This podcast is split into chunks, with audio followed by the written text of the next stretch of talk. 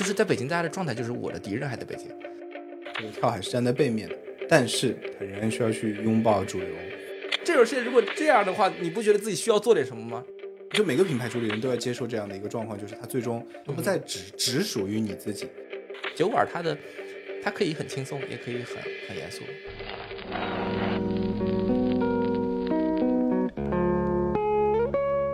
Hello，各位听众，大家好，欢迎收听品牌消费观，我是 Leo。啊，我们在这里聚集了中国最引领未来的品牌们。每期呢，我们会邀请一位品牌主理人，一起深入探讨消费行业的话题，分享有趣的用户洞察。那如果提到现在最具话题的酒馆啊，那就非跳海莫属。那跳海身上有很多的标签啊，包括自由啊、互联网、社群、小众啊。那当然有人抨击他们网红，网红，呃，这个酒不好喝，太懂营销 对，营销属性太重。但是也有人推崇他们自由的理想国。那到底在跳海在做什么样的生意呢？今天我们就邀请到了跳海酒馆的品牌主理人梁优，江湖人称梁二狗，来和我们一起聊聊他心底里的跳海。欢迎二狗。Hello，大家好，我是二狗。对我们可能开始呢，还是从这个就是个人的这个故事开始聊起啊。这个，但是我也知道说过很多遍了，对吧？这个可能想用一种更感性的方式，因为其实二狗的这个创业的经历是非常的这个波澜起曲折，曲折是吗？所以，如果用当中这个找几个比较感性的这些词儿啊，来去描述里面比较关键的几段经历，比如说你都给每一个经历找一个感性的词去定义，你会怎么去去描述它？嗯，我第一段经历其实是不是我第一呃自己创业，我是加入了野兽骑行，对就是小蓝单车的前身。对，呃，我我的老板叫李刚，对，然后这也是参加过就是共享单车这个大战的前夜吧，至少是也是一四一五年那波双创，这个给我感觉是一个嗯怎么说呢，是一个新鲜，嗯就是我从来不知道在此之前不知道世界是有创业这回事儿的，嗯，因为我是一个学法律的，在我的世界里，除了去做法官、检察官，可能很多人没有意识到，你是学法律的，对我在很多地方说过我是罗翔的学生，政法大学的是吧？然后就所以就是我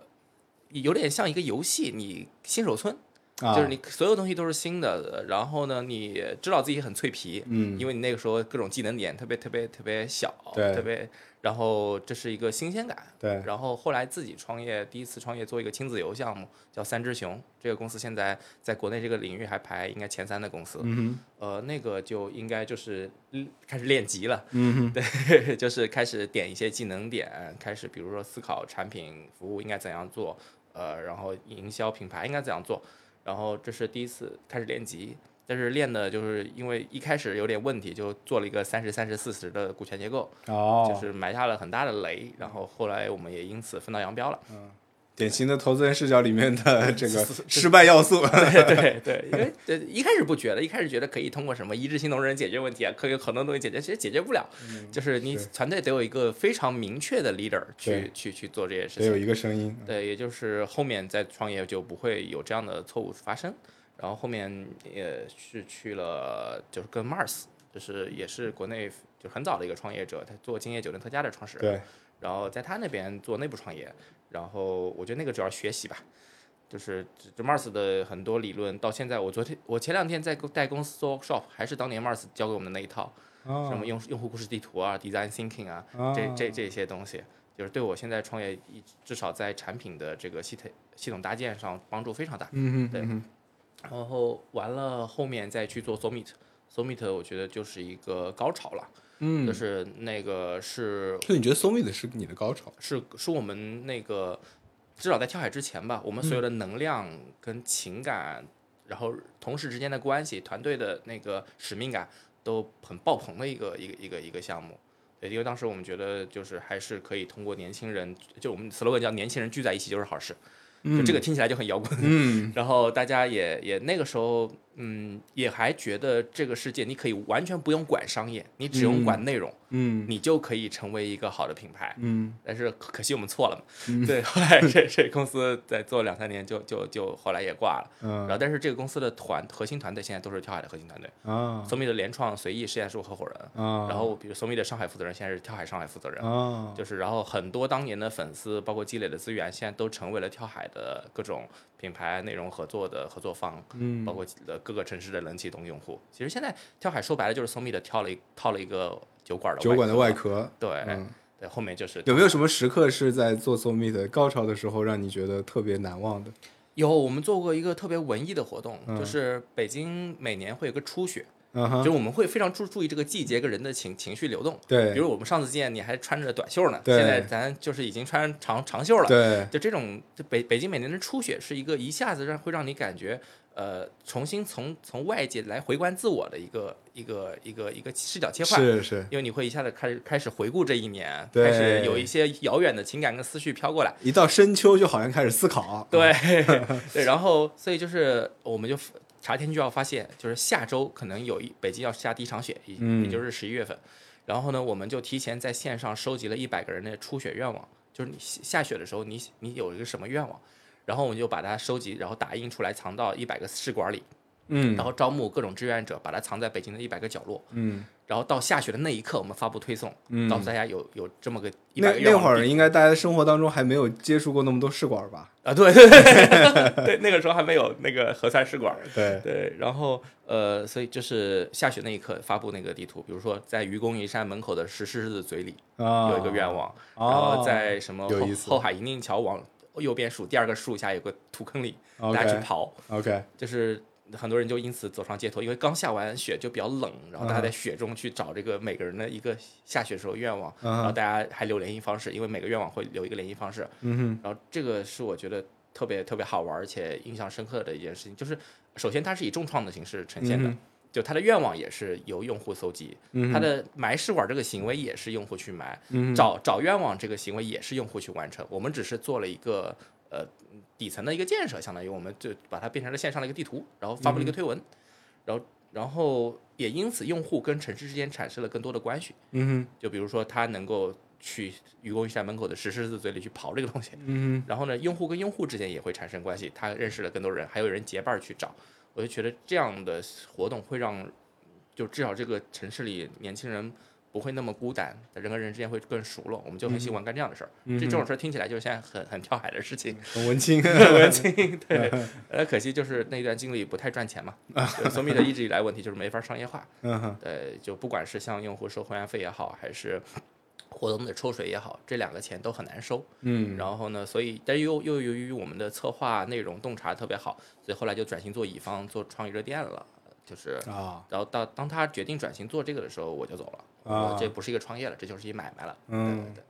理解理解。那在这个之后，嗯，到开始开酒馆，第一家酒馆开始，我我理解当中还经历了挺多坎坷的故事的。那当时是一个什么样的情绪啊？然后背景故事是什么样子的？哦，其实我后面之后还有一段创业，啊，就是当时就是一直没挣到钱嘛，也啊二十二十四岁了，二十啊四岁 就是感觉自己还是得挣点钱了。嗯，然后还挺年轻的，就就 就就跟之前的来来会的创始人，就一嗯个做呃韩国有尾单的线上旅游项目，也是当年融到 C 轮的一个公司。嗯哼，呃，然后我们俩一块儿传了一传了一个项目，但是业务调整了很多很多轮。啊，当时就是想想，就跟现在很多人创业一样，就是我想做一个做一个项目，在不停不停的选赛道啊，选各种东西，就看当下有什么红利期啊。对，比如说我们想引进菲佣，那个时候中非可能处于一个蜜哦蜜月 期，可能有一个那个签证只有我们能拿到，菲佣的工作签什么的，包括什么归留学，然后调整调整来，后来去做 SaaS。因为 SaaS，然后那个公司大概做了一年不到，然后被优客工厂给收购了。嗯因为当时优客快上市了，然后把我们给买了。然后呃，但其实优客是一个房企嘛，觉得 是个房企的基因，因为对它是毛大庆是万科出来的，，对，然后我在里面就待得很不开心。第二个就是本身也是换股，就是没有并没有拿到现金，然后就比较二十二十六岁、二十五六岁又比较迷茫，就就不知道干嘛，所以就在家呃每天招呼朋友们喝酒。然后当时就变成一个固定的规矩，我在家装一个三个生啤的酒头，每周五朋友们去我家喝酒。然后呢，每个人交一百多块钱随便喝，然后配什么九四红勘的这种演唱会、海盗电台、波西米亚狂想曲，这都是我们都很喜欢的电影。然后大家们就就每周五就形成一个规矩，嗯然后他就有个群，有个酒喝酒群。嗯最早就是我身边的二三十个朋友，嗯后来这个事儿从一八年做到一九年，我就成有了一个五百人左右的一个一个大群。嗯然后到了就是一八年到一九年一年时间之后，朋友们说你还是该开个酒馆了，嗯，就是这个这个事儿太适合你干了，就是别人干不了这事儿。对，然后我就开始了跳海的第一家店，一一九年的呃八月份，我二十六岁，嗯那时候的。你觉得开一家这个酒馆，就背后的这个动因或者叫情绪是怎么去描述？我觉得酒馆儿，首先它应该是放松的，它是嗯区别于工作的，它是生活的避免。嗯哼，就是很多酒馆里发生的事儿，它只属于夜晚。嗯哼，就比如你喝多了，对对一些突然酒后不知道是真是假的一些 情感发言，嗯还有一些可能只有在夜晚才存在的那种呃一闪而过的关系和心弦上的触动。是感性的。感是感性的，是你呃怎么说呢？就是是呃是那种很多时候甚至是一种遗憾。嗯你常常在喝完酒，你会想起就是当年，比如你每个人都想当过宇航员是吧？嗯现在怎么混成这操性了？或者说一些没有修成正果的感情，嗯一些曾经很懊悔的对某个人说就一句话，对，就这这种，我觉得是跟酒馆更相关，它是感性的。然后第二个，我觉得是连接，就是呃，酒馆它其实是因为它感性，所以能人与人之间相对能够好交心一些，然后也相对能产生一些呃。不是因为工作或利益驱导的一些连接，而这个连接对于一个人在一个城市生活非常重要。对，对，所以这个是我觉得酒馆的两点吧。对理解。我好像看到这个和后来的这个发展是非常紧密相关的，因为我我我记得就是之前听你跟你聊天提过，就是跳海是得有先有志同道合的人，有了社群，然后才会去开店。因为我们后来不止在北京，还在其他地方去开店，就是这个其实和一个传统的酒馆生意是是完全不同的，而且也好像有很多人是因为跟着跳海，可能才撑过了。过去几年一个相对比较，特别是比如说对零售啊，或者还有就是个人的生活比较难的这样的一些低谷期啊，包括就是在全国的扩张也都是这样。你你是怎么想整个这个，就是就是呃，从一个自己家里面开酒馆，到后来把它做成一个我们姑且把它称之为连锁酒馆的生意吧，是是是怎么开展的这样的一个业务？对，嗯，就是，嗯，我我我今天来之前，我跟我合伙人还在聊聊一个事儿。他说他最近看过一本书，叫《园丁与木匠》，嗯哼，就是他其实是讲父母教育孩子的一本书。但其实我们后来发现，在跳海我们也是在做这个事儿。木匠是什么？木匠是你提前有个图纸，你把这个桌子给它做出来，对就按一个，比如你想好一个模型，你就去搭。对，园丁是什么？园丁是一个花艺，就是一个花儿或者一个草，它从土里长出来，你给它修剪。但是你本身要尊重这个草，它是一个灌木，还是一个草，还是一个乔木？嗯，就是挑海的就很像我们做的工作就很像园丁，园丁，它是一个长出来的事情。它跟很多其实我比如我上一段就是卖给游客的那个生意，那其实就是个木匠，我们嗯就是很很就是想一开始就想明白我们要卖掉，嗯我们要在哪几个地方去去做这个事情。嗯哼，然后，那在跳海这个事儿，它是完全从我家跑了一年。我是一开始没把它做商业化，嗯因为我最不愿商业化的就是我这块东西，嗯就这是我的后花园，我的自留地，我、我我永远自己的一个避难所。我为什么要把它规模化，把它商商业化？但后来发现，就是它的能量实在太足了，然后又由于我可能如果不做跳海这个事儿，我真是真真不知道自己能做什么事情。嗯我总得去把这个事儿往前走，所以呢，就去试着以一个园丁的一个角度去看待这个项目。它它长到哪里，长得实在太歪，我们稍微修一下。然后呢，嗯但是我们在尽可能的，至少包括在现阶段还也还是这样，就规模化、标准化什么东西都先放一边，嗯先保证它是一个长出来，并且它本身是一个好的东西。嗯哼，对，这个是可能区别于其他很多酒馆的一个一个方面，而且就是世界范围内啊，其实连锁酒馆都很少，对，是的，就非常非常少，也就是海伦斯啊，对，就是但是海伦斯是一个极致的效率模型嘛，它的歌单都是有算法去去控制的，对，然后呢，就是给你一个机器感觉的嗨。就是 这是我自己的感受，它是一个效率模型。然后，但大量的其实有很多好的酒馆，它就是一个老板，它就跟日本的那些什么寿司店啊、什么天妇罗店是一样的，是它就是一个类似什么匠人生意，就是我在这个人在这个场域里，我把自己的表达拉满，然后呢，我又由于做了很久很多几十年的酒馆。我是知道怎么样让客人体验好，然后呢，我也在这个过程中，我也慢慢的交很多朋友，很多东西可能就就是一个长期的社交关系，在这个酒馆里的一个一个一个显现。是是，然后呃，所以就是我我我我我我们是，我我我也我们也遇到问题，就是只有一家店的时候也是这样一个店，对，但后来我们还是想多做几家店嘛。就首先我们表达是溢出的，一家店没法承载我们的一些表达。我们第一家店只有四十多平，嗯对，然后后来呃又有又希望能做一个品牌出来，就影响更多人，而不是影响一个店的人。嗯所以后来就说，那一个店，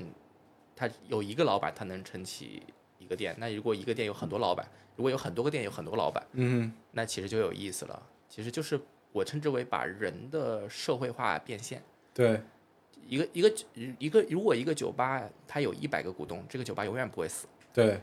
它有一百个老板，就是它首先有，我想起了互联网时代的咖啡馆，但是你首先得选一个高毛利的行业。啊，对，咖啡主要是咖啡这生意的问题是吧？对，咖啡这个它这个生意本身的毛利和这个客单只只能允许它走向瑞幸对，效率模型的这个效率模型。对呃，如果像星巴克又是另外一个东西，星巴克它本身是一个空间的东西。对，是空间运营的，对，所以就是我会觉得，就酒馆它好就在于说它的呃客单跟毛利还是相对可观的，所以有机会长成一个更加去中心化的东西来。嗯，对，所以也是后来我们就做这个打酒师的这样的一个体系，对吧？对对对对，我们反正就是全国现在有一千五百多个兼职打酒师，嗯然后每天吧台里的人都是兼职，有做 VC 的，有有创业，有媒体，有城管，嗯，有医生，都有有很多很多人。对，还是简单跟大家讲讲说打酒师他有什么权权利，有什么义务，然后他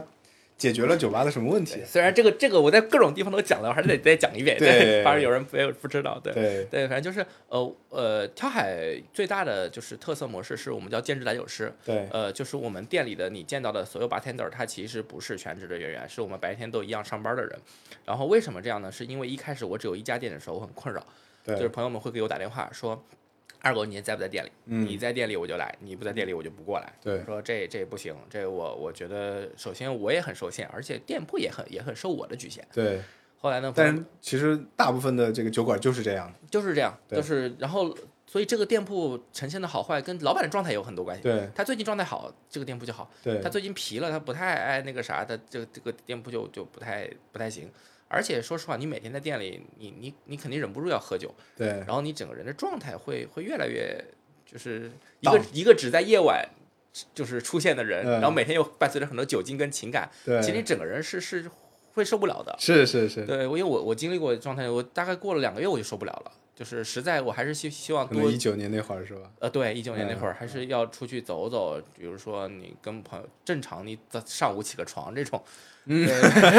需要做一个正常早上起床的人。对对，反正至少我个人有这个需求啊。嗯哼，对，所以就是后来朋友们说，哎，二狗你不用每天看店，我们可以替你看店，你出去你该去哪儿玩去哪儿玩，你该该干嘛干嘛，然后我们每天轮流每个人帮你看一天，然后呢，然后他们说我们也不要钱。我说这个不行，就是你不要钱，证明就这个事儿我不一定长久，你一定有一天我们会闹别扭对吧，那我一定得给你一个配。然后，所以我们现在跳海的兼职打酒师是模式，就是实习的不算，实习之前你有三次实习机会，那个是没有薪水的，但是你可以免费喝酒。嗯你正式通过三次实习之后，你有一定的薪水，嗯然后基本是个两三百一天，嗯就是还可以，嗯就是至少你呃就是来回打车加吃个夜宵钱。嗯第二个，你当天的酒你可以随便免费喝，嗯就是只要别喝醉，就就基础工作得做，你得嗯比如收杯子、洗杯子这种。嗯然后第三个就是你的朋友过来，你可以给他打折，嗯呃，这样就是你也有个面儿，是吧？嗯就是你朋友，你我说我在这今天跳海打酒，朋友过来看我，我连个折扣都没有，这嗯这事儿说不过去。是对，其实从从模型的设计上，其实就是把渠道的引流成本给它降掉，对在这个这对个层面。对，获客成本降了。对，然后后面就是你呃店里放什么歌，放什么电影，你可以决定。OK，其实就是完整的一个酒吧，酒吧老板就就这么几个权利跟 跟跟角色，嗯其实就是把它赋予在一天的一一个或多个人身上。嗯哼所以后来这个模式发现就跑出来了。嗯所以现在就是全国的我们像比如我们 Village 东四环那个店有五百多平，但只有两个全职，OK，其他的都是兼职，可能一天有五六个兼职去去去做这个事情。那，所以现在我们呃一天大概有多少个这个打酒师的这个工这个这个空空出来的这个角色？根据店铺面积不一样，像有些比如我们后海店就很小，嗯它四十多平，可能每天只有一到两个的，因为可能是一个全职带一个实习，对因为我们我们是要求每个店铺每天至少要带一个实习出来，，OK，就保证有新的人走进吧台。对对对，然后但是就是它的人数取决于这个店铺的基础工作量。对对对。像 Village 就很很多人，可嗯能高峰期有七八个人，这这现在听说好像是好好几千个打酒师排队每天抢这个很少的位置，我们现在是每周日下午放号，啊。然后基本五秒钟空。我们通过飞书在做这个事儿，大家先飞书建立资料库，先填填资料，啊，然后每周日去放号，大家去去选啊。选这个，因为选时间段，因为我们还用飞书的多维表格做了一个啊呈现，就是现在哪个哪个店还有一个号，啊。然后你可以去选，要抢号要抢号对，要抢号，呃对，然后去那是不是还有黄牛卖号呢？这个应该目前没有。嗯对对，反正就是呃，因为呃，大家的其实我们的打酒师供给是溢出的，嗯而大家这个热情很高，所以我们今年呃，就是两个月前我们又做了一个计划，叫游牧打酒，就是游就是叫飞行打酒师吧，可以这么嗯讲。就是我们在呃大理的才村，在贵州黔西南的一个古寨，嗯在泉州的副食营地嗯做了三个游牧打酒点。嗯。就是比如说你当下是一个可能 gap year 的状态，或者说你嗯。刚辞职，或者说你现在有一个长假，嗯。你不知道去哪里玩，你可以比如飞到大理的才村，我们的那个跟柴米多农场合作的店里，你就去那边打酒，这个酒馆就交给你，没有别人，因为它的其实那边地方它就不就人流就没有那么多，嗯嗯嗯。你你可以在那边待一周或者两周，嗯哼。然后呢，如果赚了钱我们一块儿分，嗯哼。如果不不赚钱，对我我们我们扛，嗯，然后呢，我们给你解决免费的食宿。赚钱吗？呃，就现在还我还没看报表，我不知道，我觉得大概率不太赚钱了。因为比如那个泉州那个店，可能一天就两三个客人，啊就就就这种，就是其实大量的时间你是对着大海自己在写东西，自己可能拍拍 vlog。但是呢，我我们其实那那些店铺要的就是，我操，我都来到泉州的这个海边了，啊那有个跳海哎，啊，然后然后进去发现哎。里面的 bartender 是刚从北京，可能从虎嗅，我们最近有虎嗅的记者就要过去啊打酒，朋友啊对，然后他他说，哎，再聊聊，就是你怎么过来的，然后怎么样？啊我喜喜欢这种这种场景跟，好像这个产品像是专门做给打酒师。就专门做给打酒师。我们其嗯实产品的现在很多设计思路是优先保证打酒师的体验，哎，所以这其实到了第一个我特别想问的问题。嗯，你觉得跳海的用户是谁？我觉得第一用户是打酒师吗是打酒师，？OK，因为打酒师是节点，嗯就是在我所谓的 Web 三里面节点很重要。对我觉得就是我们不直接去突那个对就跳海没有认知的 C，嗯因为那个困难比较大，你你等于说你一个人你对跳海不了解，你到这个空间里，我把所有东西都给你，这你是懵逼的。嗯，然后我不给你呢，你你 get 不到跳海的好，是，是所以我一定是优先服务打酒师的，嗯哼，让打酒师体验好。打每个人至少都有个二十个朋友是吧？对，然后你你你打酒师体验好了，他那二十个朋友自然通过他的语境、他的转述方式，他他的转述方式一定比我们好，嗯因为他他那些人是他的朋友。嗯，这个在 Lululemon 里我学了很多，Lululemon 的这个理论叫巫师理论。嗯就是你你作为品牌方，你作为一个在北京这个办公室里做人，你是无法直接通过一句话去影响到第一次来跳海的一个客人的，他一定要涉及到很多转译，而这个这个转译者这个 translator 很重要，对。就是我们说的那个节点。对，所以 Lululemon 好像是讲的他的那个店员，对不对？对，教产品教育家，包括那个他其实他跟耐克最大区别是耐克可能会请刘翔，对，会请杜兰特，然后呢，但 Lululemon 会请每个城市他小的那些呃瑜伽教练，他可能也就也就五十个客那个他的用户什么的，但是他会找这样人，因为这样人多了，其实你我现在越来越发现，比如说我买一个，我身边很多朋友会推荐我买酒，嗯。让我推让我推荐给他买酒，因为他们觉得我是个酒吧老板，我知道嗯。他不太会直接去看李佳琦直播去去买一个酒，嗯。然后我如果要买一双就是户外的鞋，我会问我身边户外的 KOL，、嗯嗯。你最近在用什么？你觉得什么是好的？嗯哼，所以我觉得我们现在的整个语境，那种直接去投投央视、孔府家酒、投茅台那个标王的那个时代已经过去了，嗯这个世界的渠道在消减。渠渠道在分散，嗯，而嗯分散的这个过程中，每个就是类似 Lululemon 说那个产品教育家这个角色就变得很重要。嗯，它其实不单能给你带货，它更多也是个产品传递以及帮助你去翻译品牌内容的一个过程。对对对，所以所以人人是最重要的，我觉得对对。对，其实就好像是我们刚观察到说，我自己看，现在在任何一个领域，可能供给都是过剩的，都是丰富的，消费者的选择都是非常的多的，所以在这个状态里面去简单触达消费者。完成的这样的一个转化，不管你转化的是购买还是某种品牌理念的传递，可能效率都有限。而在这过程当中，如果通过某种方式，比如说人啦、线下的场景来完成你这个消费者的这样的一个一个教育，就像你说的这个产品教育家，反而变得越来越重要。对，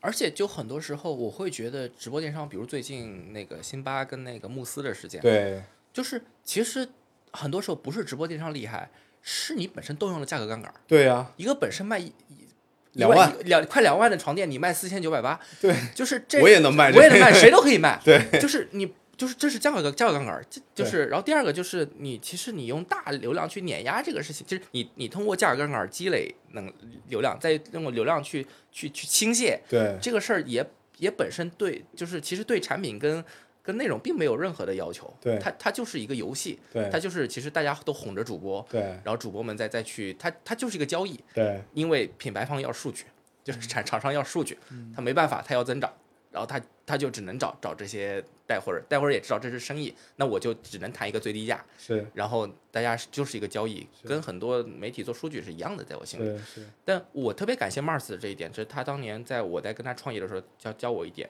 你首先要把价格立住，不要动价格，嗯，你你把一个东西卖贵了，证明你是牛逼的，对，你把东西卖便宜，谁都可以卖。对，所以我们跳海一直在坚持这一点，就是我们尽可能在保证一个比行业稍微贵一点的价格。嗯哼，然后呢，我哪怕很多人因为这个骂我，我不 care，嗯哼，我我把这个这个溢溢价部分我用来去做我的社群，做我的内容建设是，这一块东西。是，所以其实这个就谈到了刚刚讲的，到底用户是哪个群体？如果是打打酒式的群体，你可能塑造的东西和直接一般来讲，肯定酒馆都是面向终端的消费者的群体，他想到的这个这个构建的这个产品形态是非常非常不一样的。我我不知道，就是在打酒师这个群体里面，你还洞察出什么长期的需求，或者你未来打算怎么去运营这个群体吗？因为你知道，我其实这个知道跳海去过，然后我见过的，我身边的，我给我给我身边的每一个朋友都推荐过，就是跳海有这么个打酒师的事儿。我跟你讲，命中率超高的，就是我的朋友都会说，哎，这个有意思，我要去。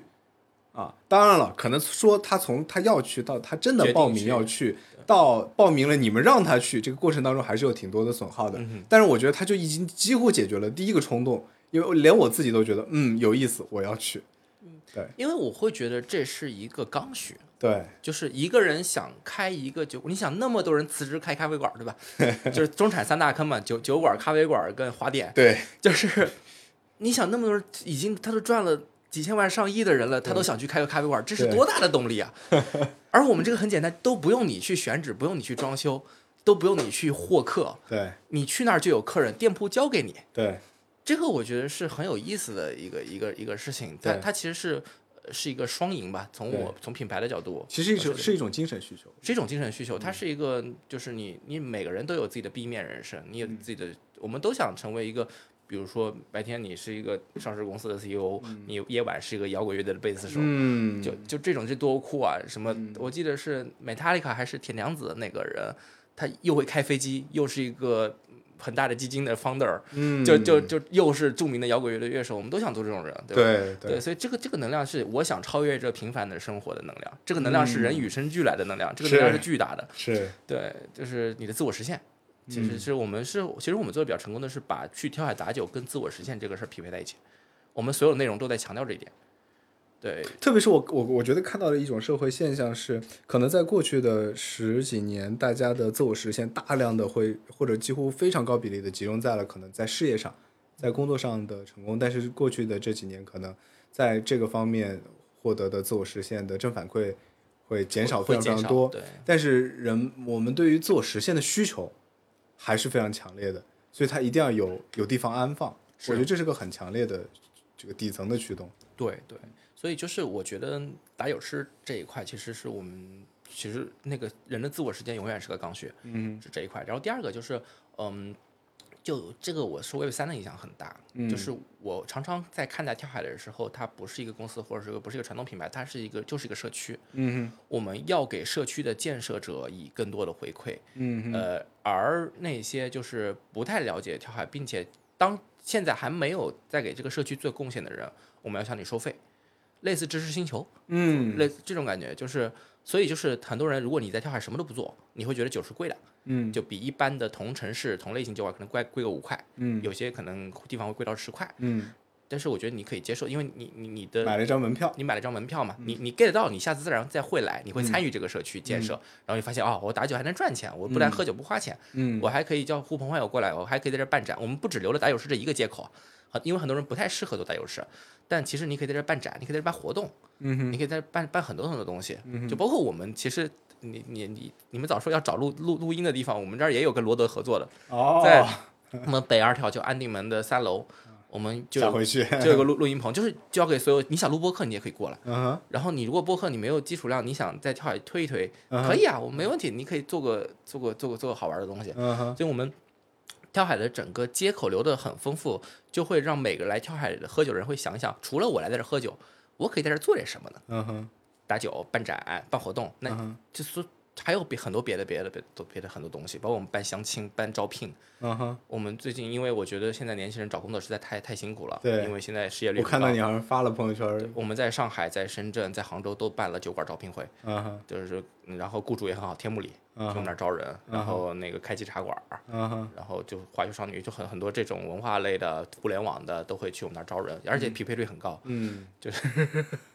对这个我就是你嗯，就是他，我是希望给一线留很多接口，而这个接口也是就像园丁那个逻辑，它是长出来的，嗯。就是它是以嗯，它不是说我们拍脑袋想要办招聘，是很多人在酒馆聊出来，嗯那跳海能不能找工作呀？我最近招人很烦，招不到人。那边说我我他们缺工作，哎，我们聊聊。就是这个这样场景会让我们决定，哎，我们要这样做，我们就像原定一样去引导这个事儿。是是所以就是呃，给百分之二十的社区的贡献者以丰富的接口和和足够的回馈，给百向百分之八十的现在还不了解这个社区的人去收取费用，但是也反复告诉他们，我们可你有一天如果你想做事情，你可以来跳海。其实这个就是典型的就是个线下的社区，线下的 BBS。我们讲一个社区这个字儿是一个互联网的词儿，嗯，我们讲线上的社区平社社区平台不是社交平台，社区。然后我这就是一个线上社区的线下投射。我们常说这个线上社区，一个一个社区的互联网公司最重要的两件事儿，第一 UGC，第二价值观。啊，是对吧？UGC 保证百分之二十的人一直在贡献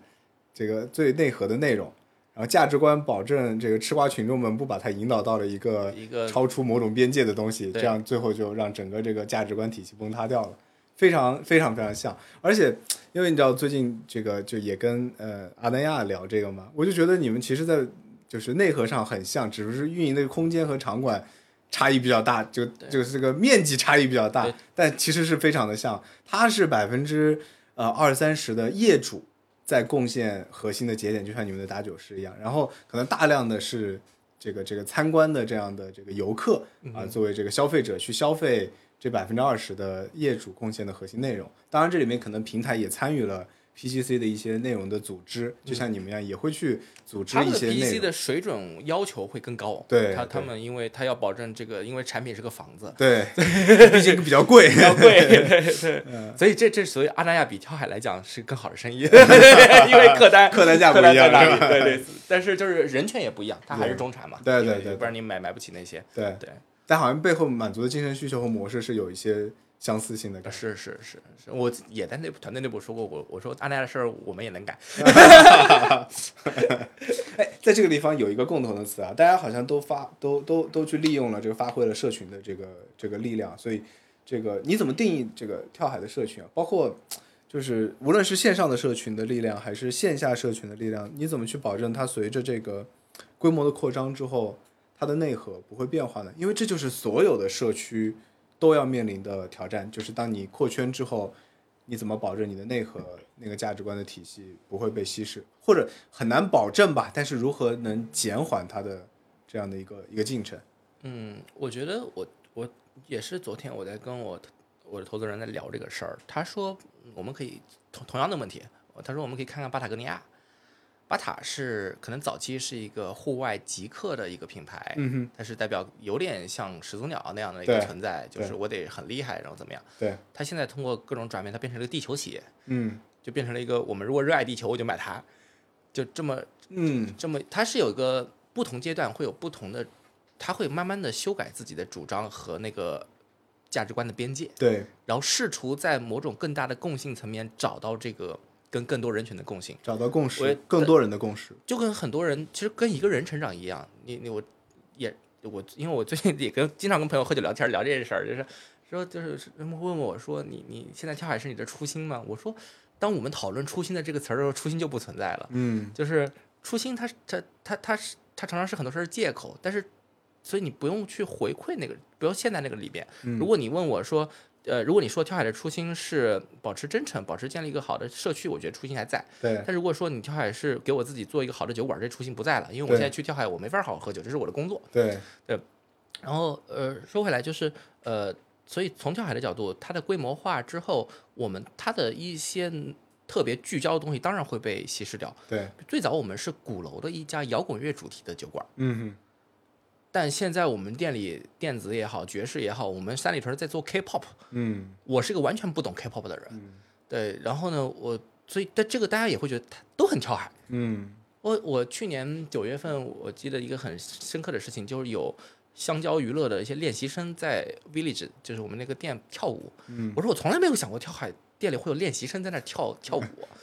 后来我就后来我我旁边的朋友跟我说，说明你们做做的做的更宽容，做做做变得成长了过。圈了。嗯，对，我觉得就挺好。所以后来我们在其实这过去的一两年，跳海经历过一个从摇滚乐、独立电影、独立音乐为主题的酒馆，变成一个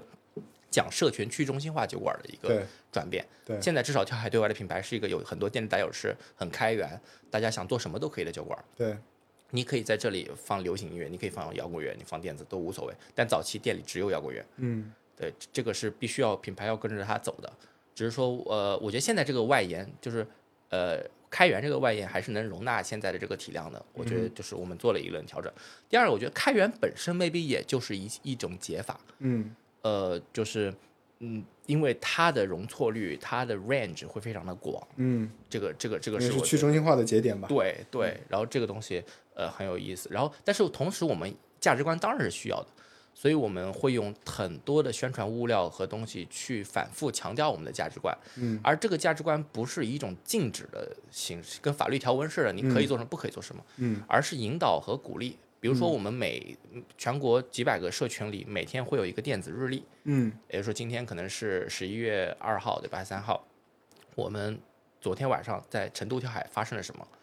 然后选一些事儿。昨天我记得昨天日历是有客人在拿着那个呃那个扳手叼了一根烟在那儿抽烟，说跳海有很多种方式可以抽烟，，OK，呃是这种。然后呢，包括可能之前有毕业季的时候，有人去上海跳海拍毕业照，就就告诉大家就是我们可以在这儿做什么，嗯然后每就大家你会在当中去呃制止某种行为，或者说在当中去啊、呃发现和提倡某种行为吗？至少在社区的公共语境下，我们主要是做引导跟提倡。？OK，就人当然是就是你在这个社区里，他什么行为会鼓励你，自然会慢慢的去做某个行为。对，所以我们有 daily 的物料，有 monthly 的物料，嗯有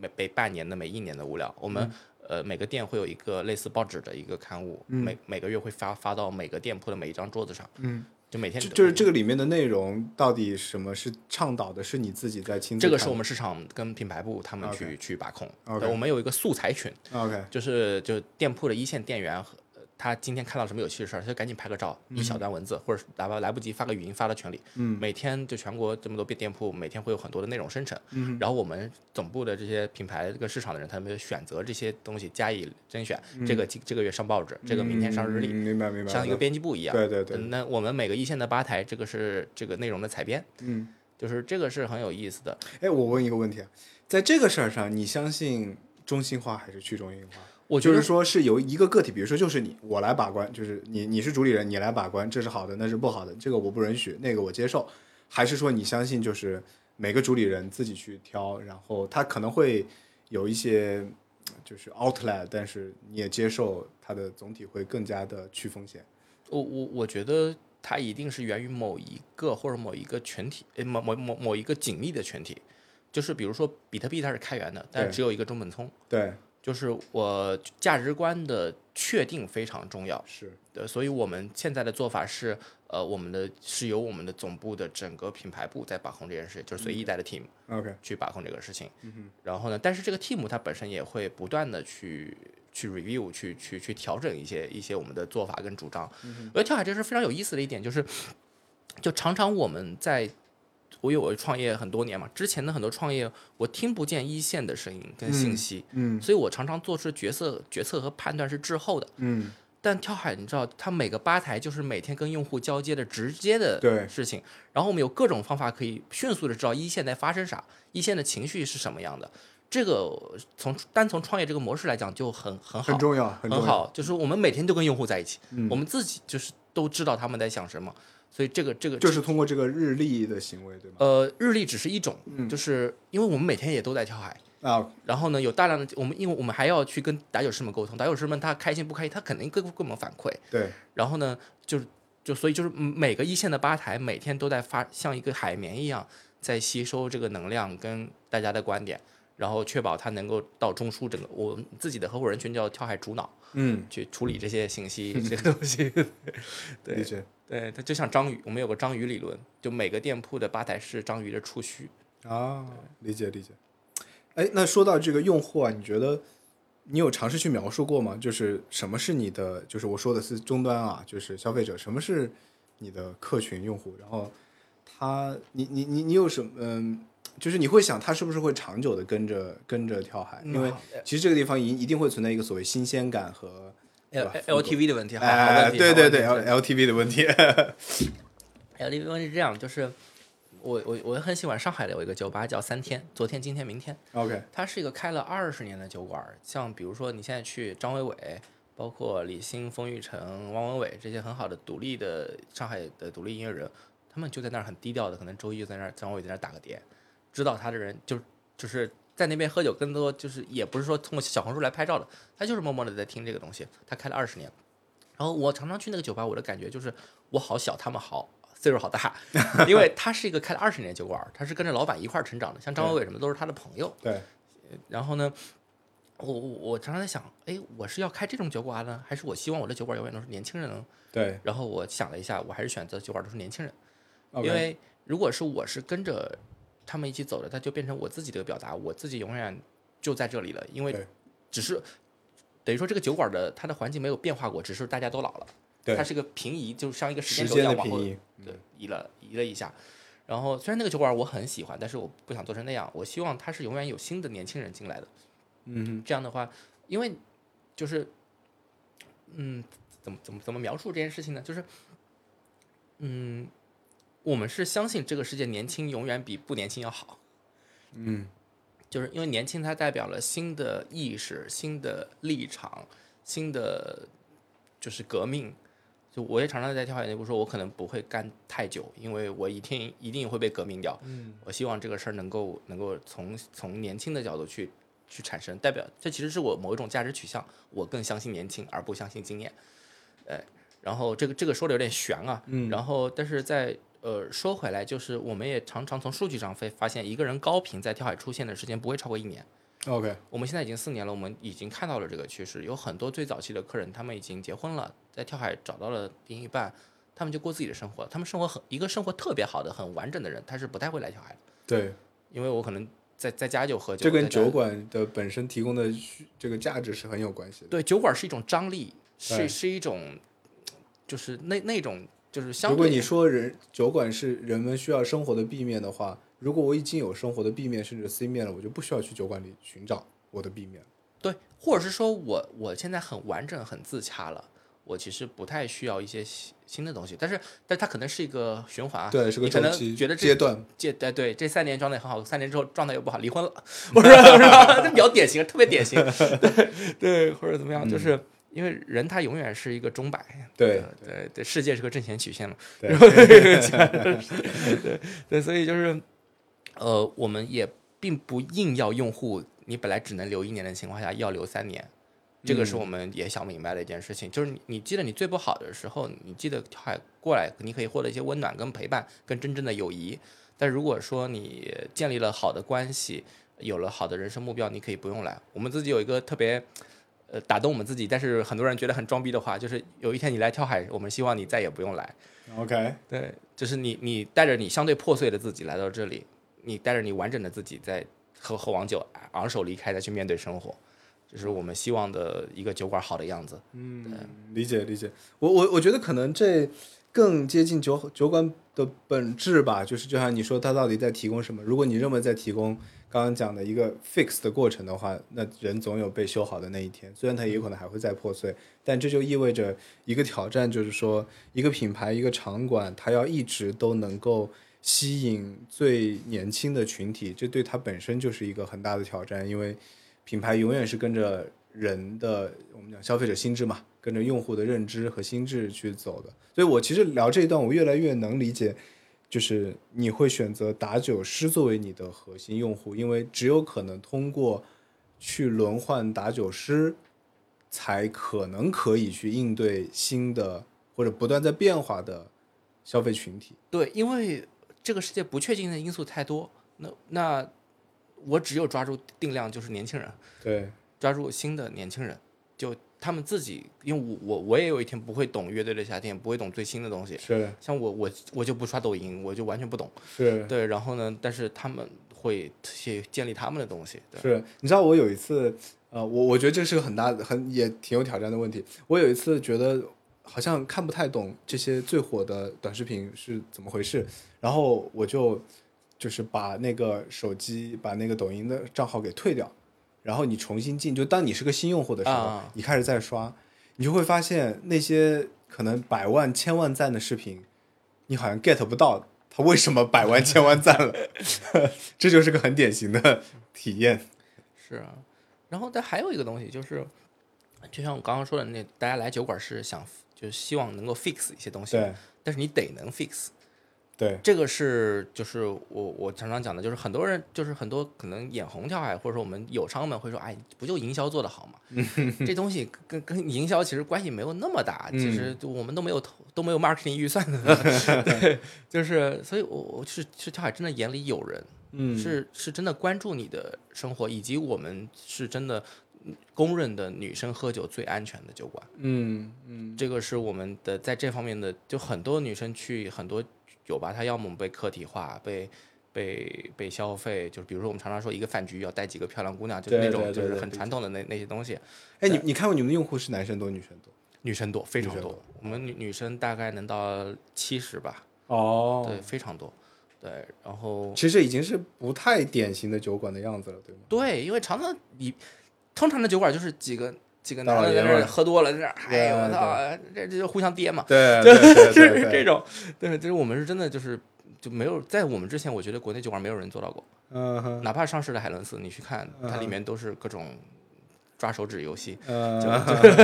就就这种，对，所以就是这个是我们，我只是以这个性别的价值观的正确性来举这个例子，就是我们是希望 fix 一些东西的，背后是我们前两天我们也在团建在山里说，我们要相信这个世界有一些恒长的价值，嗯，就是你要把握住那个价值，然后再加去中心化，你才能长出一个一个一个一个东西来。嗯嗯，那你刚刚讲啊，就是其实这个问题，呃，我我我一直很好奇的就是，呃、长如何长久的能去保证这个内容和这种吸引力的持续的生发？刚刚咱们聊，尤其他要去克服。呃，一代一代的这个年轻人，这有点像是在回答这张门票。你刚刚讲，它是一个一杯酒加一张门票，他在保证他如何再去保证这这张门票它的它它它的价值可以持续，但这个事儿其实可能又和你讲到的园丁是有一些冲突的，因为园丁没法保证花园里的花在哪里开，所以我不知道这个会对你带来或者对于整件事情带来不确定性吗？或者我换一个问法，你会觉得哪一天当他不再是这个城市里，比如说某一个跳海的某一个城市，就某一个城市，它不再是这个城市里最最潮、最酷、年轻人最爱去的酒吧，你接受吗？你你会预料到这个我我接受啊，因为现在也不是最潮最酷的？OK，就是潮酷这个东西本身是个主观的概念。嗯你比如北京的 The Box，嗯很多人说现在是北京最潮酷的地方，但是我们就没进。嗯。就是我觉得那个酷不是我们想要的，嗯。就它是一种消费主义的酷，跟、嗯。跟我没关系。嗯嗯，对对，然后我们可能会选在比如说一个更社区的地方去、去去去开这样一个店，对，所以就是嗯，因为嗯、但我我猜你想问的可能不是这个东西，对对对对，是是想就是我其实就是你的品牌的主脑的介入要到什么程度，对对怎么去修剪这个事情？因为既然极端情况下就是你完全的开源会带来所有地方都会生长，对你一定得加以修剪，而修剪的力度的大小、修剪的范围，可能决定的那个品牌往上怎么涨。对，对对，但我不是杂草丛生，而是一个就是大家觉得有美感的花园。嗯，所以跳海的整个基础的价值观还是偏自由主义的，嗯。就是这是我们所有共同内容团队的人的价值观底色。嗯。比如我们是希望，比如世界是平的，我嗯们是就是不太喜欢就是近几年的一些现象的，嗯。嗯。我们是是因为我们，比如我昨昨天回学校演讲，我还说我我是我是上了贺贺卫方的课的人，啊。对，这这是我们都是这样的一些一些人，都是看看看卢梭，看社会契约论，看这些。我刚刚讲的那个，你说那个极度极度的开源会导致所有地方生长，但是有个因素是非标的，叫人。对啊，而跳海的它的用户跟这个土壤之间是反哺的，就是大家互双向的。嗯而跳海的用户基本就是在这个城市最优秀的自由主义者们，，OK，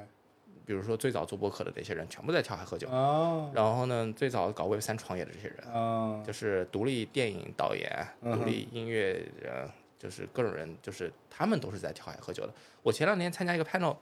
遇到将进酒的老板，我们之前都不认识。嗯哼，他跟我说我我经常在跳海喝酒，你们太好了。我说我不，我经常去你那儿看演出，就是就是我都不知道，因为他但是他们就很多人都都会在跳海喝喝酒，因为呃说实话，欣赏跳海需要一些门槛，嗯，就是在文文化上。对但如果说你是这一挂的人，你进进这个地方，你可能立马要 get 到，呃对就立马可以可以 get 到。但对于很多人来说，他可能要花两次到三次才能 get 到这个这个地方的好，因为它涉及到你本身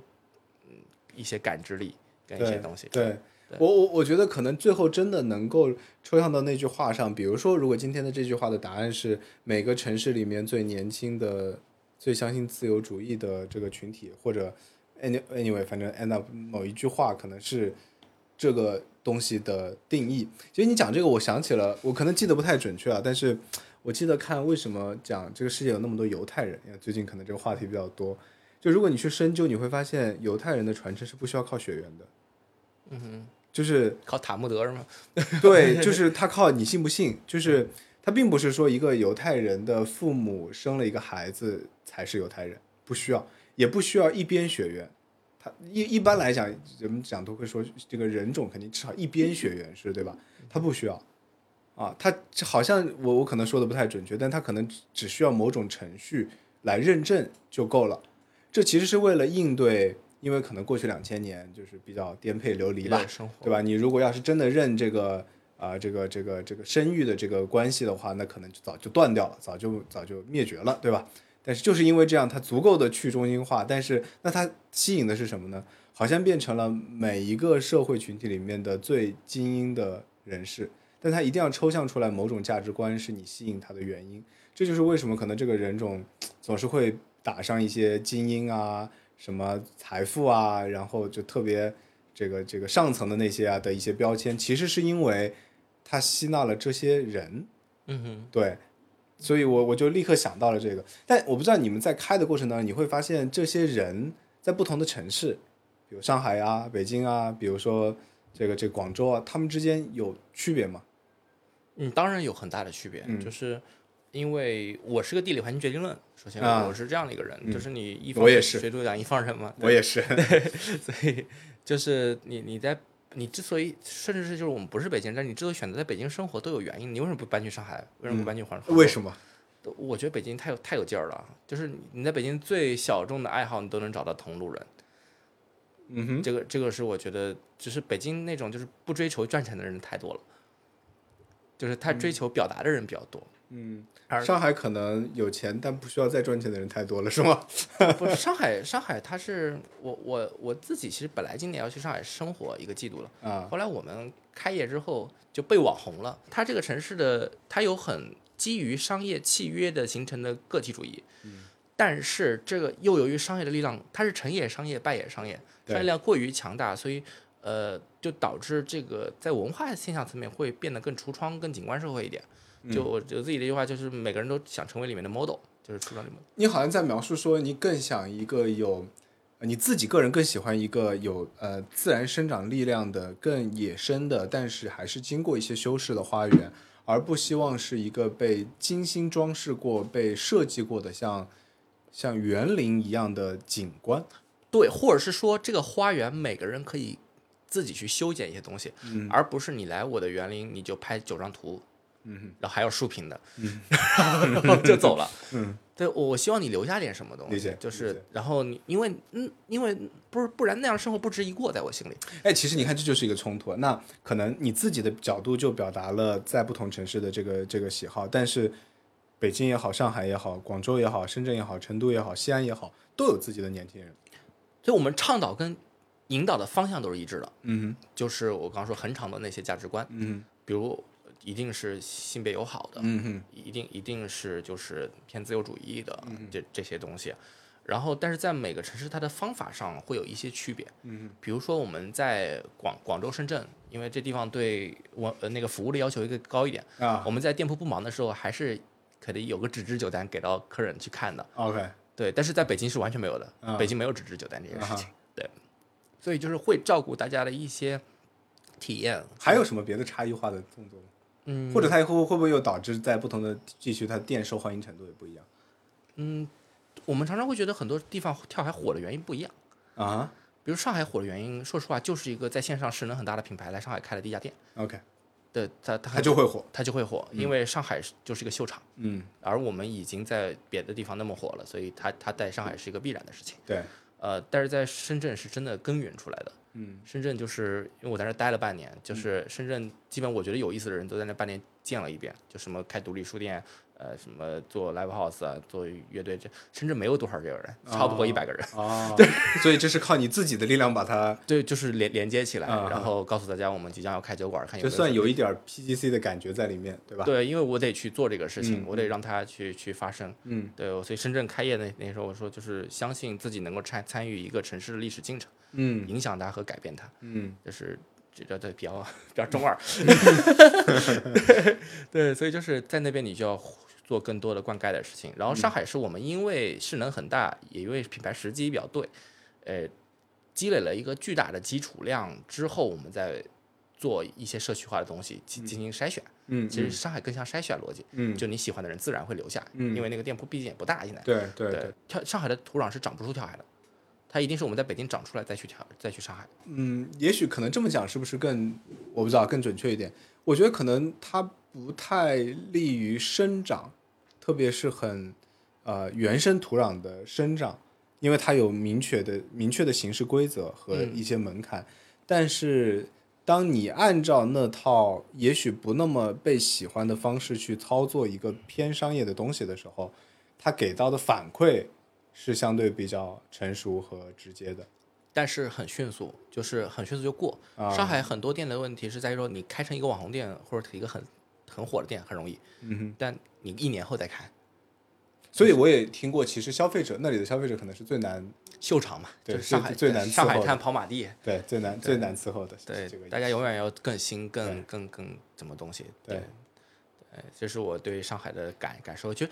说回来，我觉得地域之间当然有差，但是还是要相信一个很长的价值观。然后我们自自己内部也在测各种各种，比如刚刚说深圳是一个生长模型，上海是一个别的样子存在，我们也在。但内陆的城市，但这个东西它不是一个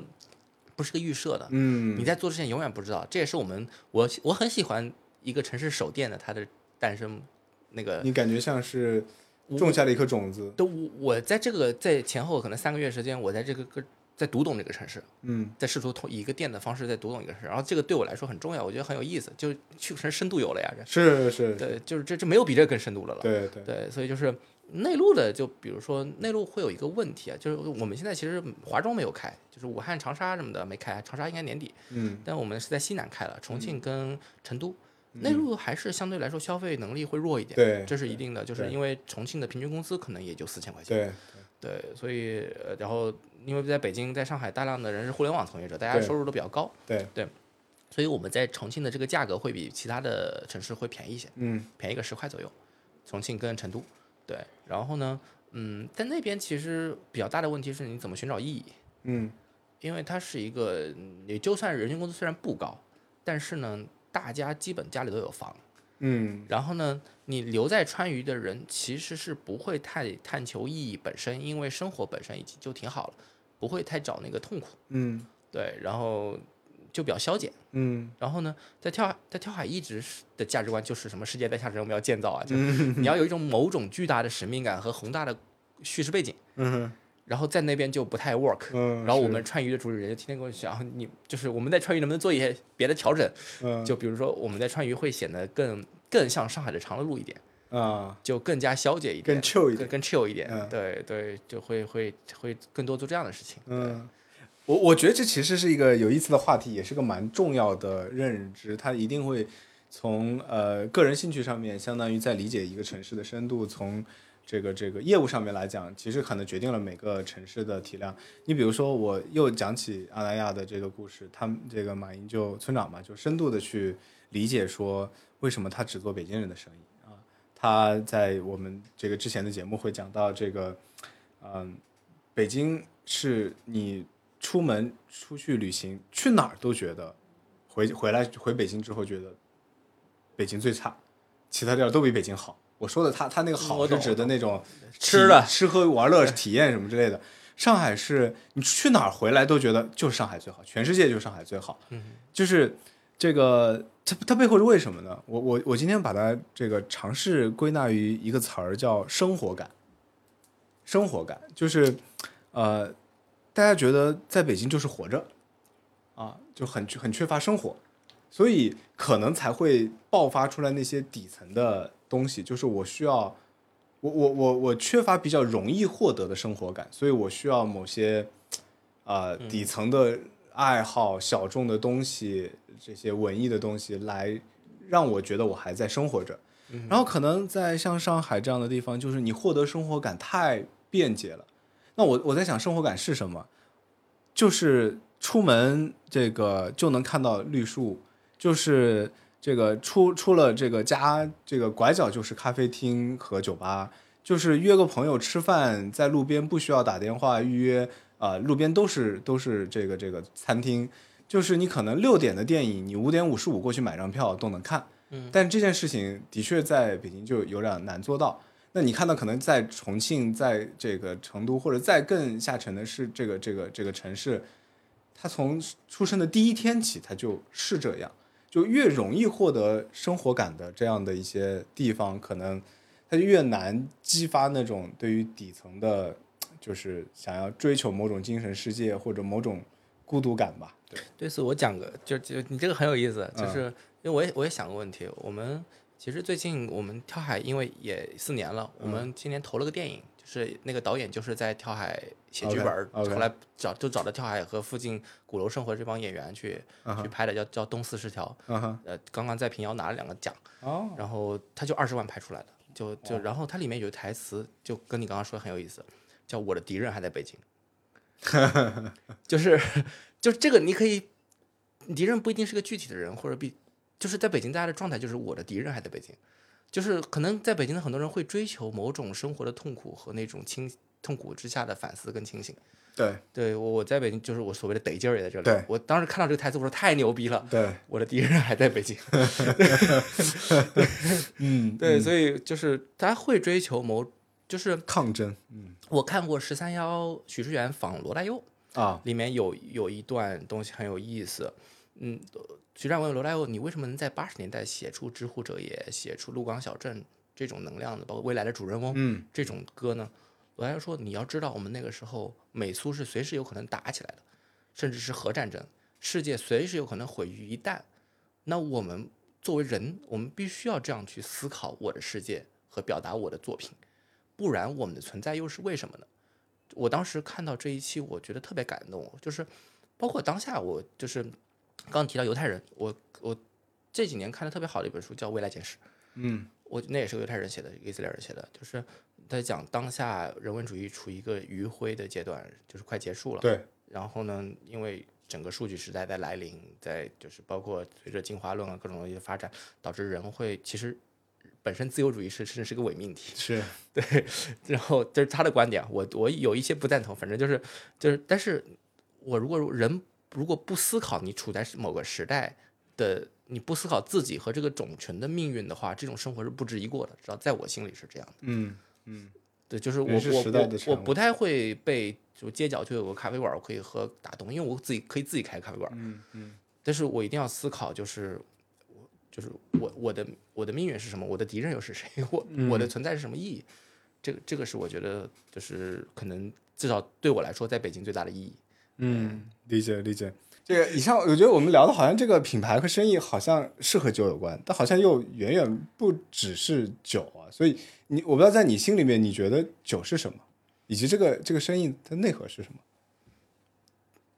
我觉得刚刚其实我们有提炼一个东西叫自我实现嘛，嗯就是我我们就是我们鼓励所有人去去过自己的生活。我们新媒体负责人的微信签名叫“可是照此生活下去，我不同意”，就是 其实我们都是这样的人，你知道？对对，就是就就就是，然后也希望更多人能够一起去思考这个问题。这个问题可能是一个终极的答案，可能是虚无，也可能是别的，但是我们可以互相抱团取暖，因为生命的价值就在于这个这个这个过程。过程。对，是不是拔得太高了？要回到商业模式的话，就是我们就是因为想这些的酒是顺道的，酒真是顺道的。后来发现只有卖酒才赚钱，我去卖课嘛，这事儿就变味儿。做个酒馆挺好的，还能就是交点朋友，也可以就是酒馆它的它可以很轻松，也可以很很严肃。可能在我的这个这个认知里面啊，其实是觉得酒对于你们而言其实还蛮重要的，就是对它可能是这里面最不重要的东西啊。这个因为其他那些内核才是最重要的，但是恰恰就是因为有了这个，它才有了事物的另外一半是，啊，才有了平衡的力量，才有了有更多人能看到它的可能性，才不只是一个呃中年人的这个三大这个坑，而可以变成一个作品，一个可以被更多的是被你这样的东西所吸引的人看到的作品。嗯，这个有个经典理论就是日神跟酒神嘛。嗯哼，呃，古希腊人是这样做决策的，就是我们先喝一顿大酒，嗯我们做出一个决策，嗯，这是我们所谓酒神精神狄俄尼索斯。对，然后日神精神就是你第二天我们再开个会，嗯如果两次达成一样的结果，这个事儿我们就干。对我们跳海内部也常常采取这种方式，对就先喝一个大酒，因为在这个大酒的过程中，你会迸发出很多之前没有想过的东西，然后大家对再讨论，可能也有很激烈的嘛。但第二天我们再再比如下午再聚一起，一起喝个咖啡，这个事儿把这事儿拍了。对，这就像我们说，人总是因为感性而做决定，但用理性去验证它。啊，是对，人，而且人需要感性，人需要感性，所以是酒馆存在的基础。是是，所以就是我们现在是试图是一个商业和酒馆这两个东西作为我们的一个工具，去探索我们自己的一个要实现的东西。嗯对。那可能牵涉到可能最后一个偏灵魂上的问题啊，就是关于跳海的价值主张，呃，这这样一个品牌的价值主张吧。这个，因为我我我知道你经常说，这个跳海是站在背面的，但是它仍然需要去拥抱主流。那主流呢，其实也是在发生变化的。那你怎么去看这个背面和主流之间的关系，以及当它做的越来越大，它不再是就就每个品牌主理人都要接受这样的一个状况，就是他最终他出生的时候他是自己的，大家都就很多品牌主理人把把品牌当做自己的孩子，但是养着养着，你就会发现他是个社会人，他不再只只属于你自己，嗯，他的背面和他所拥抱的主流，可能和你理解的背面和主流开始发生了一些一些偏离的时候，那你你怎么看这件事情？应该怎么去平衡？我觉得这个事儿是肯定客观存在的，嗯就是你的意识跟诉求跟客观现实的矛盾，以及因为它事物是变化的，对，这是一定的。然后我觉得背面永远在背面，因为你你作为一个商业品牌，你相比这个地球，相比这个国家，相比这个，就是你永远是背面。嗯对，对，这这是一定的。然后第二个，其实背面有个意思，其实就像批判性思维一样，对，你永远需要以另外一个视角去看待问题，这样你才是一个相对的理性人。对，去去，这样会让你的自我不不会太被一个宏大叙事所影响，对，你会成为你自己。对，这这个是我。但如果你从操作层面来讲，我猜你更想问的是那些，就是操操作层面来想，我觉得一个品牌怎么讲呢？它我我能，我现在不知道他怎么做，但是我能确保的是，就算有天跳海上市了，它一定是个酷的品牌。嗯哼，因为就这些人在这这里，就大家大家一起做起来的东西，它不会太差。嗯哼，对，然后因为我跳海的最核心的资产是人嘛，嗯就是包括我们的打酒师嘛，包括每你想第一批做博客的人，第一批做 Web 三的人都在跳海，嗯哼，这这这种能量是很大的。他永远要做一个最酷的、最新的。对，而且我觉得我虽然现在 Web 三不火了，因为很多人曾经通过它谋各种利益，然后把这个概念现在也不火了，也讲这个概念，很多人就是骗子的。对，就是我还是相信 Web 三会到来，在线下。如果它到来，线下的第一个商业，它一定是跳海。这是 Web 三的精神，大家还是还是有很多人。还是认的，对对对。好，节目的这个这个最后，我们有一个固定的环节，这个环节叫 Aha Moment，它是讲的用户的，就是说分享一个让你印象最深的一个用户，一个具体的用户，然后他有没有什么让你觉得特别有趣的消费行为，或者让你特别感动到你的？